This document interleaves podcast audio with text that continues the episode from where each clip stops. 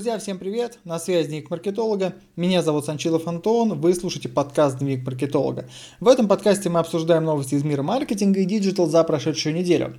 Итак, сегодня много новостей, я разделил их на блоки, поэтому давайте приступим сразу к делу. Первый блок будет касаться темы расизма и дискриминации в Америке а, и в Европе.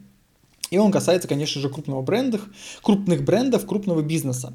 Я э, выделил 5 новостей за прошедшую неделю, которые самые такие топовые в этой области. И как только я их перечислю, я объясню вам, почему бренды ведут себя именно так. Первая новость гласит, э, Nestle откажется от эскимо, чтобы не обижать эскимосов. Джонсон Джонсон уберет э, с продажи косметику для осветления кожи.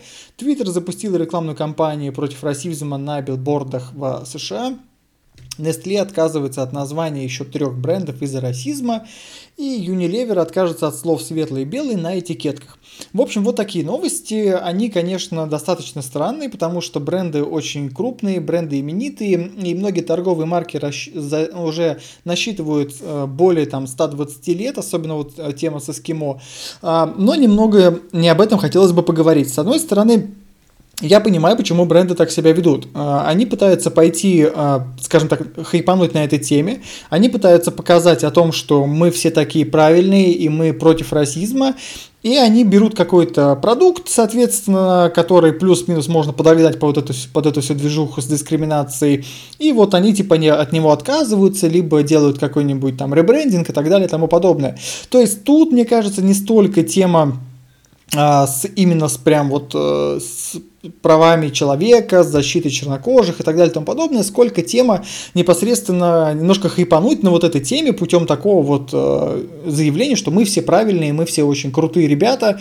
Вот, мне кажется, это так. То есть, можно, конечно, посмотреть на ситуацию под разными углами, но мне кажется, это именно так все и происходит, потому что Почему бы, как говорится, и нет, почему бы не заявить о себе на фоне э, расизма, на фоне дискриминации можно выпустить какой-нибудь пресс-релиз, который разойдется по куче-куче отраслевых СМИ, об этом все будут говорить и все будут это поддерживать, как все классно, как все круто. Соответственно, за рекламу платить не надо, органика, продажи и так далее и тому подобное, поэтому чтобы, как говорится, и не хайпануть немножечко. Вот, это, была, это был первый блок новостей. Далее, э, МТС Сейчас, секунду, секунду, вот, потерял новость, вот. МТС выходит на рынок умных авто. Что такое рынок умных авто в России? Это то, чего у нас, в принципе, нет, чтобы вы понимали. Единственное, что плюс-минус похоже на рынок умных авто, это вот эти вот стрёмные э, магнитолы на андроиде, которые вставляются в машины. Она у меня тоже есть, такая вот магнитола, она работает дико тормозно, и я стараюсь, кроме радио и Bluetooth, ничего там не включать, иначе все нахрен зависнет. В то время как в Европе и в Америке есть э, такое понятие, как рынок умных авто, это Tesla, это Google мобили и так далее и тому подобное. У нас, конечно же, нету э, рынка Tesla, и уж э, без, как скажем так, Автомобилей без водителей у нас тоже нету. У нас есть автомобили с глупыми водителями, но это немножко другая тема. Так вот, НТС хочет зайти на этот рынок, но по большому счету это голубой рынок, там практически никого нету серьезных конкурентов для МТС.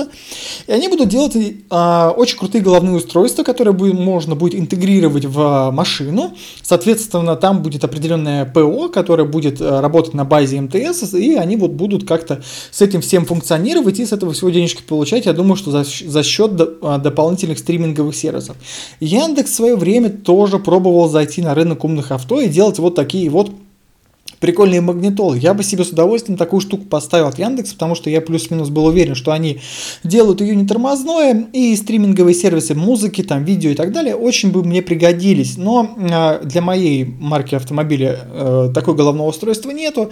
Надеюсь, МТС эту штуку выпустит, и надеюсь, они сделают ее реально прикольной, чтобы не было, как говорится, стыдно. Так что как-то вот так. Посмотрим, что МТС сделает по итогу.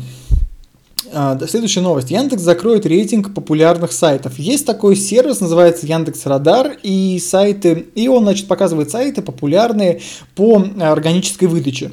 Некоторые им гордятся, некоторые просто считают, что он бесполезный. Я на него особо никогда внимания не обращал, потому что, ну, штука такая в себе. Не совсем поним- понятно, как она работает, редко обновляется, странные алгоритмы.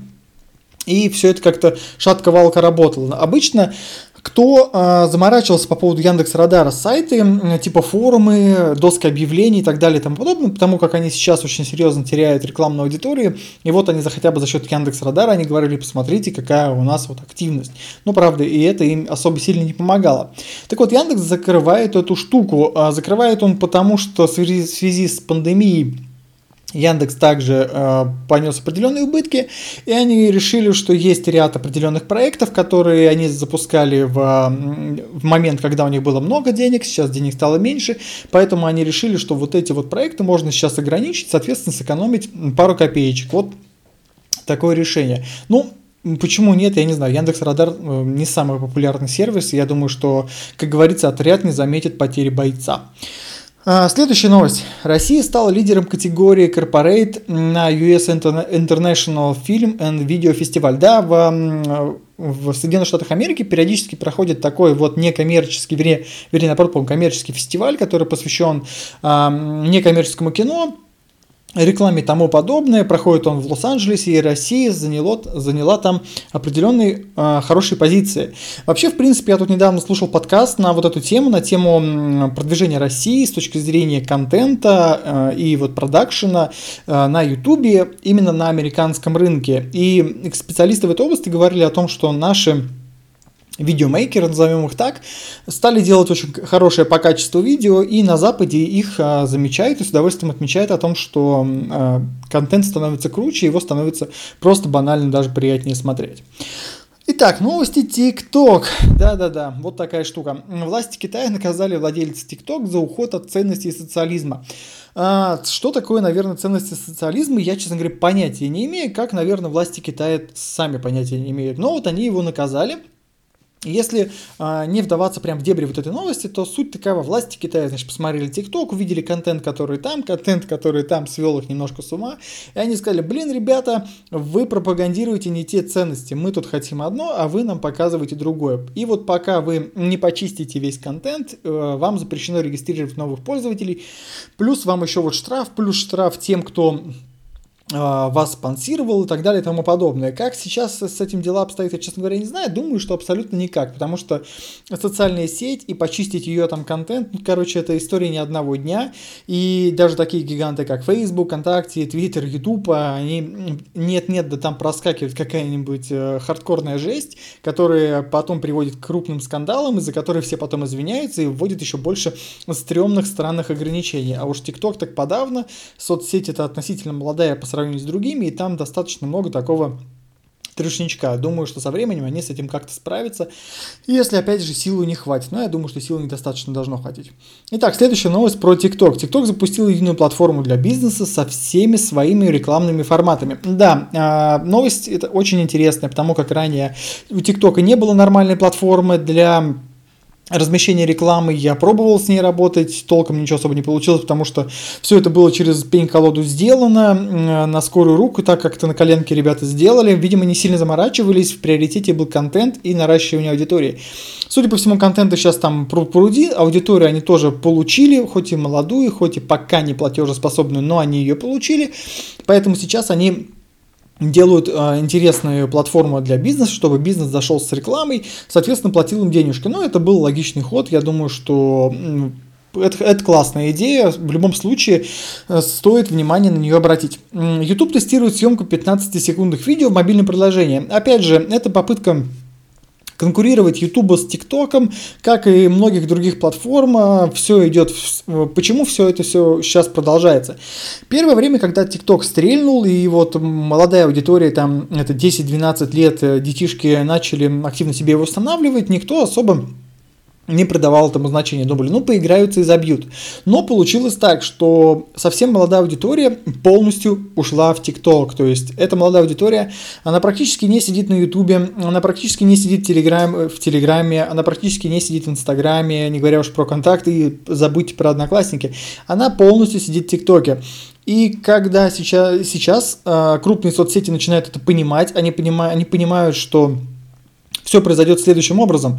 Если они сейчас ничего не предпримут, а вот эта аудитория 12-15 лет, она будет расти, она будет находиться в ТикТоке, соответственно, будет плавно происходить смена поколений, и вот когда эта смена поколений э, достигнет своего апогея, крупные соцсети могут просто умереть, ну или практически умереть, а TikTok будет развиваться органическим образом. Так вот, чтобы, не, чтобы так не произошло, чтобы не кануть в лету, скажем так, крупные социальные сети, крупные такие вот э, гиганты этого рынка начинают отжимать часть аудитории за счет вот интеграции вот таких вот возможностей.